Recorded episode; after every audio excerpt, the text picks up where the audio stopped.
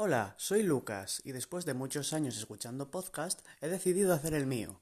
Este podcast tratará sobre tecnología, dispositivos móviles, aplicaciones y demás servicios.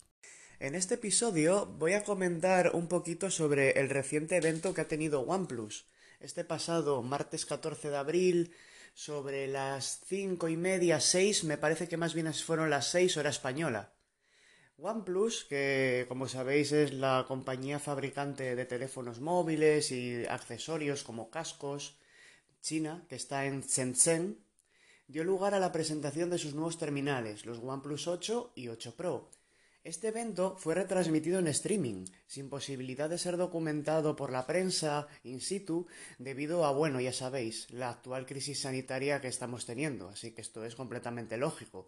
De hecho, Apple hizo lo mismo o bueno, va a hacer lo mismo, más bien cuando le toque, así como también lo hizo Nintendo y Samsung. todas las empresas están tomando más o menos una medida similar. Como ya hemos visto desde el año pasado, la compañía ha tomado esta medida de desarrollar un modelo normal, el cual ha sido el típico modelo de OnePlus que hemos tenido hasta entonces, con las características de un gama alta, y por otra parte un modelo Pro, el cual cuenta con características más exacerbadas que su hermano pequeño, como por ejemplo una mayor batería, algo más de pantalla, no demasiada tampoco, suelen ser 0, pocas pulgadas, frecuencia de refresco mayor, o sea, mayor cantidad de hercios de esta, en vez de tener 90 pues 120, una mejor cámara, lo cual convierte en definitiva a este modelo Pro en uno premium, esto es una clasificación que hago yo, o sea, hay móviles de alta gama como pueda ser el OnePlus 8 y luego están los que tienen ese extra, eh, como pueda ser el 8 Pro o en el caso de los iPhone como pueda ser el iPhone 11 y el iPhone 11 Pro, por ejemplo, que además también se ve por supuesto reflejada esta mejora en sus precios. Y sí, de esta manera clasifico para organizarme yo los teléfonos. Vaya, está gama baja, gama media, que suele ser el rey Xiaomi, sobre todo ahora, gama alta, que bueno, los iPhone 11, los Samsung Galaxy, muchos de ellos, como pueda ser el Samsung Galaxy S20, eh, luego por ejemplo el S20 Ultra, como ya tiene más potencia y demás, ya lo metería en el Premium. Ahora sin más preámbulo, procederé a comentar un poquito el evento de OnePlus y cómo fue que se dio inicio y qué se dijo. En el evento se dio inicio con una especie de lip dub en el cual algunos de los trabajadores de la empresa, grabándose a sí mismo cada uno en su casa, iban como pasándose el cable cargador de los teléfonos de esta compañía, el típico característico de color rojo, el cual como que lo lanzaban por los aires, luego en el siguiente clip eh, alguien lo recogía, le echaba un vistazo y se lo pasaba en otra dirección y se encadenaba con otro clip que a su vez otro trabajador desde su casa daba la sensación que se iban encadenando y que lo iban cogiendo y mirando y pasándoselo y lanzándolo. Esto me pareció bastante curioso y divertido, ya que si bien no podían estar en ese momento debido al confinamiento eh, en la presentación, pues bueno, hicieron este acto de presencia de una forma divertida. Tras esto comenzaron eh, con una comparación con la compañía y líneas norteamericana de T-Mobile. Una comparación, perdón si he dicho comparación, que quiere decir cooperación. Y también con Verizon. Esta última, la cual cuenta con tecnología 5G, de la cual se valdrán los dispositivos posteriormente presentados. Me parece muy bien por parte de OnePlus que tenga esta cooperativa con empresas norteamericanas, como puedan ser Verizon y T-Mobile, ya que así, además de implementar características como el 5G en sus terminales, que bueno, eso lo han hecho porque han querido, de esta forma, nada más su salida, ya podrá ser utilizada esta funcionalidad, la cual todavía es bastante incipiente, vamos, yo no tengo ningún conocido ni amigo que lo utilice y me imagino que esto empezará a desplegarse más que nada en Estados Unidos y luego el resto del mundo pues nos veremos con ella cuando ya ellos la hayan explotado y se haya incluso hasta refinado la forma de utilizarse. Refinado en el sentido de que no dé ningún problema, vaya fluido y demás.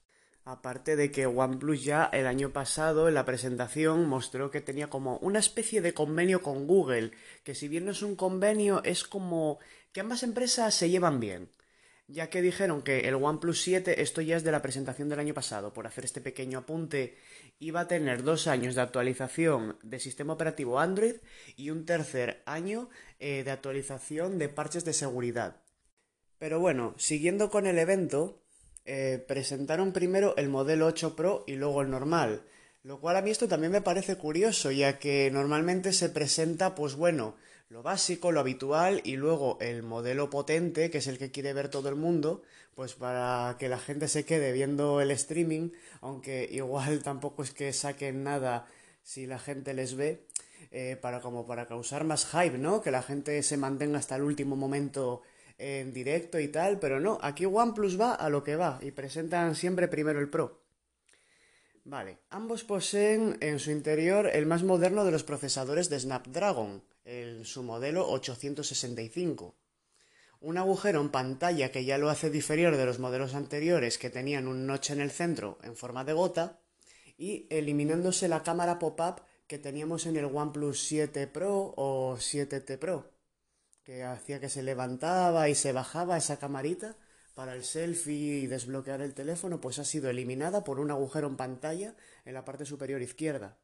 Bueno, pasemos a hablar de los dos terminales presentados. Primero comenzaré, al igual que ellos, por el modelo Pro. Eh, este cuenta con una pantalla de 6,78 pulgadas, la cual es un tamaño nada desdeñable, es un teléfono grande, bastante, bastante grande. De bordes curvos, lo cual, esta forma de las pantallas a mí no termina de convencerme ni de gustarme, porque los he visto en persona, como por ejemplo el Samsung Galaxy S7, S8, y en las aplicaciones que tienen una interfaz así blanquecina, como puede ser Gmail y muchas más, pues genera como una especie de sombreado en los lados. Además de que cuando hay luz, los bordes reflejan la luz y no permiten ver completamente la pantalla. Eso sí, la forma es bonita y demás, pero no lo veo práctico del todo. En cuanto a resolución, tenemos un panel, eh, vamos, HD Plus y con un refresco de pantalla de 120 Hz, dejando atrás los 90 Hz del modelo del año pasado, el 7 Pro, y obteniendo así una navegación y animaciones más fluidas y suaves. Además de añadir sensores en la parte frontal y trasera del dispositivo, para mejorar la función de brillo automático. Esta pantalla además poseerá 1,07 billones de colores para ofrecer una experiencia agradable y reconfortante. La verdad, una pantalla muy muy colorida y seguramente muy atractiva a la vista. Porque sí, si bien em, estos colores no son algo determinante, sí que a la larga en la experiencia de usuario pues lo podremos llegar a agradecer ya que vamos a disfrutar de nuestros vídeos, películas y series de una forma muy agradable para nuestra vista. Aparte de que a la hora de comerciar con el producto y ofrecérselo al público, siempre va a llamar más la atención una pantalla eh, muy colorida a otra que no lo sea tanto. Bien, pasemos ahora a hablar de sus cámaras. Em, en estas se aunan en un módulo cuádruple, es decir, que tendremos cuatro cámaras en la parte posterior. La principal posee 48 megapíxeles junto a otra de otros 48 megapíxeles con un gran angular de 120 grados, un teleobjetivo de por tres aumentos, un filtro de color de cámara, este mejorará los efectos de luz para realizar mejores fotos por la noche, y un zoom digital de hasta nada menos que 30 aumentos. Las características internas de este terminal pues son de unos 12 GB de RAM, bueno, hasta 12, y hasta 256 de almacenamiento interno. La verdad que muy bien. Soporte para tecnología Wi-Fi 6, protección IP68 contra el agua y el polvo, que lo protege estando sumergido una media hora, unos 30 minutos a un metro y medio de profundidad, pero esta característica solo la poseerá el modelo Pro. Una de las características que sin duda más me sorprendió es la carga inalámbrica de 30 vatios la cual han llamado Warp Charge, Warp Charge. Se trata de una carga rápida e inalámbrica que abastecerá el 50% de la batería del dispositivo en 30 minutos. La verdad es muchísimo. Las cargas inalámbricas se consideran de que son bastante lentas, que bueno, coges el teléfono por la noche, lo pones en esta base y que se cargue hasta la mañana, ya que va a tardar bastante más que normalmente que si fuera con cable. Tampoco bastante más, algo más sí que te va a tardar. Pero ahora esto es una locura, vamos, en 30 minutos vamos a tener la mitad sin enchufar nada. Increíble. Los cargadores Qi de 5 vatios seguirán siendo compatibles. Y bueno, su batería es de 4500 mAh, así que ya veis que se carga rápido. Muy bien, en cuanto al software, que este también va a ser el mismo que en el OnePlus 8, que hablaré luego, vendrá con Oxygen OS, como ya es de costumbre, como launcher, en el que se han realizado 280 nuevas optimizaciones, eh, se ha cambiado el tema oscuro por uno nuevo y wallpapers dinámicos que irán cambiando en función del clima. Eh, como en el caso de MacOS, que tenemos wallpapers dinámicos que cambian en función de la hora, pues estos los harán en función del clima. De momento, muy bien, un teléfono premium, muy redondo, con unas características bestiales, una batería muy buena, pantalla muy bonita, pero claro, luego hablaremos de precios. De momento, pasemos a hablar de su hermano pequeño. Ahora es el turno del OnePlus 8. Se trata de un teléfono, pues bueno, con una pantalla de 6,55 pulgadas. Como veis, eh, tampoco mucho menos que su hermano mayor. Eh, a 90 Hz, 30 Hz menos que el Pro. Y una batería de 4300 mAh, tan solo 200 mAh menos que el Pro. También hay que tener en cuenta de que la frecuencia de refresco es menor y el tamaño de la pantalla menor, por lo tanto tampoco va a necesitar de tanta batería. Además de que también tendrá el Warp Charge de carga rápida. En el apartado de cámaras, eh, este teléfono tiene una lente triple, no cuádruple como el modelo Pro, bueno, un módulo de cámara triple con tres cámaras. La cámara principal cuenta con un sensor de 48 megapíxeles flanqueado con una lente ultra gran angular de 16 megapíxeles y dos lentes macro. Este no tendrá resistencia IP68, desgraciadamente, contra el agua y el polvo. Ambos estarán disponibles, estos dispositivos, en negro, azul y verde. Bueno, esto lo suelto ya por el medio, pero en fin, tampoco es que tengan mucha diferencia entre el uno y el otro. Ya sabéis que OnePlus hace dos teléfonos y en fin, los dos tienen muy buenas características, uno superior al otro, pero luego tampoco es que visten entre ellos, pasa demasiado, pasa como con los iPhone. Simplemente que el otro tiene ese extra. Bueno, como he dicho, colores negro, azul y verde, y los dos modelos serán puestos a la venta en Estados Unidos el 26 de abril y el 21 de abril en Europa. Ya no queda demasiado.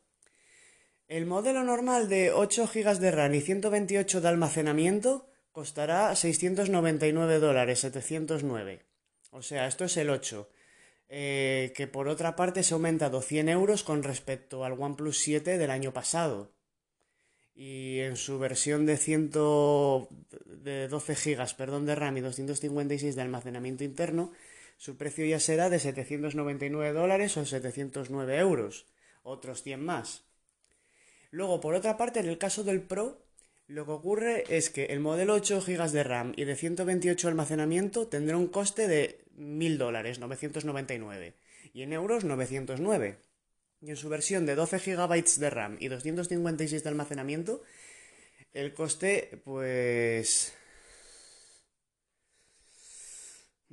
Pues esto, como estoy diciendo, perdonadme, ¿eh? de 12 GB de RAM y 256, su precio será de 100 euritos más o dólares. Si bien todos pensamos lo mismo, los precios de la marca se están saliendo del estilo calidad-precio que nos tenían acostumbrados y cada vez se asemejan más a la competencia como Samsung o Apple, no olvidemos de que se trata de una compañía a nivel mundial de teléfonos de alta gama, que es la cuarta a nivel mundial y la primera en India. Esto tenía que pasar de en algún momento a otro. Siempre nos quedará Realme y Xiaomi para cumplir con requisitos calidad-precio. Para terminar con el evento de OnePlus, hablaré del accesorio que presentaron al final de este, que se trata de los OnePlus Wireless Z, unos auriculares Bluetooth que con una carga de 10 minutos nos darán una autonomía de nada menos que 10 horas. Si ya me pareció increíble los Beats X que con una carga de 5 minutos me diesen 2 horas de batería, pues estos ya, vamos, están a otro nivel. Por estos auriculares, por otra parte, tendrán un precio de salida de 50 dólares, lo cual los veo bastante asequibles. Bueno, mi conclusión es que en este evento hemos tenido teléfonos con un diseño continuista y ha sido lo de siempre. Es lo mismo, pero te ofrecemos incluso más. Lo que me sale a destacar de aquí es el Work Charge, o sea, una carga inalámbrica tan sumamente rápida que en tan solo media hora te cargue el 50% de una batería de 4500 mAh, la verdad que me parece algo muy destacable, ya que desde que, por ejemplo, tengo el OnePlus, me da la sensación de que no se acaba la batería. Con este teléfono tiene, si bien este es el 7 y tiene 3 3.700 miliamperios, no son los 4.500 que va a tener el 8 Pro, ni los 4.300 que tiene el OnePlus 8. Pero la verdad, me dura dos días y luego con la carga rápida, que no es el Warp Charge, es una carga rápida inferior, se carga en cuestión de hora y media y parece que no cargo el teléfono nunca. Hay veces que me da la sensación, antes con el iPhone 7 estaba todo el rato cable para aquí, cable para allá, venga a cargar, todo el rato enchufado y ahora eso ha cambiado así que no me quiero imaginar con una batería de 4500 miliamperios y esa base de carga que ya no hay ni que enchufarlo, lo dejas encima de la mesa y cuando te das cuenta el teléfono está más que cargado. La verdad que por ahí muy bien. Y otra cosa que también me gustó es que salió como una especie de directivo, alguien importante de Snapdragon, a hablar un poquito sobre el Snapdragon 865, en la presentación de OnePlus y demás. El bueno, que es el chip más potente de su compañía, el último que han desarrollado, demás, y que el teléfono lo va a tener. Yo lo tengo el Snapdragon 855 en el OnePlus 7 y la verdad es que va de sobra. El teléfono tras casi un año de uso, la verdad es que vuela. Sigue volando Así que por parte de este nuevo chip no creo que dé ningún tipo de problema y la fluidez va a estar asegurada. En fin, cambiando un poco de tema con respecto al evento de OnePlus, voy a tratar ahora el último producto que ha presentado Apple esta semana, que es el iPhone SE. Un dispositivo móvil el cual ya es de segunda generación en esta línea, ya que previamente tuvimos el primer iPhone SE que en cuanto a diseño lo heredaba del iPhone 5S. Eh, esta vez, según los rumores que se han cumplido, tiene el mismo diseño que el iPhone 8 y que a su vez el 7 y el 6, pero con mejoras internas, como todo ese. Empezando porque contará con el mismo procesador que los actuales iPhone, el iPhone 11, que se trata del chip A13 Bionic de Apple. La cámara se verá mejorada, será similar o igual a la del iPhone XR, que tan buenas ventas tuvo el año pasado. Este diseño posee grandes marcos, parte trasera de aluminio. Por supuesto que no tiene notch, ya que los marcos se lo comen todo el espacio. Seguirá poseyendo Touch ID en el botón Home, una característica que Apple ha sabido traer con mucha eficiencia desde un principio, ya que siempre fue rápido y daba una alta privacidad al usuario además de que cumple con las funciones del Face ID, ya que este pues no lo va a poseer, como lo de comprar en la App Store o desbloquear el propio dispositivo. Em, la pantalla será de 4,7 pulgadas, resolución Retina HD, cámara trasera de 12 megapíxeles, con grabación de vídeo 4K a 60 fps y una cámara frontal de 7 megapíxeles. Además de que este teléfono contará con protección IP67 contra el agua y el polvo. Bueno, en principio 67 creo que solo contra el agua, el polvo creo que no lo incluye. Este a su vez poseerá compatibilidad con Wi-Fi 6 y con las tarjetas Express Cards. Apple lo que quiere con esto es que usemos este dispositivo para pagar el autobús o el metro, vamos, los viajes o trayectos. Aunque el nuevo estándar de Wi-Fi, este Wi-Fi 6, aún no está muy implementado en los hogares y locales públicos. Apple ya lleva unos meses incorporándolo en sus nuevos dispositivos. Y bueno, en fin, los iPhone 11 y 11 Pro fueron los primeros dispositivos compatibles con Wi-Fi 6. Este iPhone SE estará disponible en los colores negro, blanco y rojo. Por mi parte, ojalá el próximo iPhone SE cambie de diseño y adopte el del XR y que esté el estándar de se acabó el botón home, que si bien me gusta mucho el Touch ID y su funcionalidad y demás, se ha demostrado que el Face ID pues también es muy útil, cómodo y vamos, que seguro. La verdad que seguro porque mapea y reconoce tu cara de una manera que, bueno, hay muchos vídeos en internet para ver cómo lo hace. Em, y este dispositivo, sin más, eh, se pondrá a la venta el 24 de abril, ya queda poquito, por el precio del iPhone SE original. Em, vamos, aquel que tenía el diseño del iPhone 5S. Su precio será de 399 dólares, 489 euros el modelo de 64 gigas, o sea, el más barato. Eh, y como consecuencia de la presentación de este teléfono, Apple retirará el iPhone 8 de la venta ya que bueno, son teléfonos de características y diseños muy similares, siendo este mejor, tampoco le salía muy a cuentas seguir vendiendo este otro dispositivo que ya tenía dos años y bueno, en cuanto a características es peor. Si bien sigue siendo un buen terminal y mucha gente podría darle uso durante años a un iPhone 8 que te compres hoy, existiendo este nuevo la línea pues no tiene mucho sentido. Estos iPhone SE los veo para un público que si bien quiere un iPhone, igual tienen un iPad, un Mac en casa y bueno, tienen todos sus contactos y todo ahí, pues por un módico precio eh, van a tener un teléfono muy útil, potente y que les va a dar muchos años de uso. Y van a tener ahí sincronizadas todas sus cositas, todos sus contactos y demás. Por ejemplo, si venías de ahora un iPhone 7 o incluso del anterior iPhone SE, este puede ser un buen salto, ya que sigues teniendo una pantalla pequeña, eh, un dispositivo cómodo que cabe en cualquier sitio, eh, muy útil a la mano, que no se te hace aparatoso, se carga rápido, ya que recordemos que la batería de estos dispositivos es de unos 1850 miliamperios, por ahí anda la cosa. Eh, al tener la pantalla pequeña y tener iOS de sistema operativo, Em, la RAM y la batería se optimizan muy bien, ya que por eso no requieren de tantos miliamperios. Y, el, en fin, es un dispositivo redondo, con un diseño antiguo, sí, la verdad. El diseño no es lo más moderno que existe, pero que puede llegar a ser muy útil dependiendo de para qué usuario. Yo pienso en una cosa, aquí hay muchos teléfonos, pero lo que importan son los usuarios. Porque, por ejemplo, mm, Em, yo podría comprar ese iPhone SE y que la pantalla me resulte pequeña. Pero, por ejemplo, para otra persona igual dice, vaya, es que antes estaba con un teléfono de 5,5 pulgadas que me hacía hasta molestia a la hora de andar por, los vaqueros porque los llevo ceñidos y este es perfecto. Y para la mano y para todo. Hay, es que hay muchos teléfonos, pero sobre todo hay gente. Hay gente para todo. Y lo importante es el usuario. Y en función de lo que tú quieres y de lo que vas a usar, no de lo que te ofrezca la empresa, que eso también hay que tenerlo en cuenta, pero lo importante es el fin que le vas a dar a esa tecnología. Y bueno, sin más me despido, un abrazo y chao.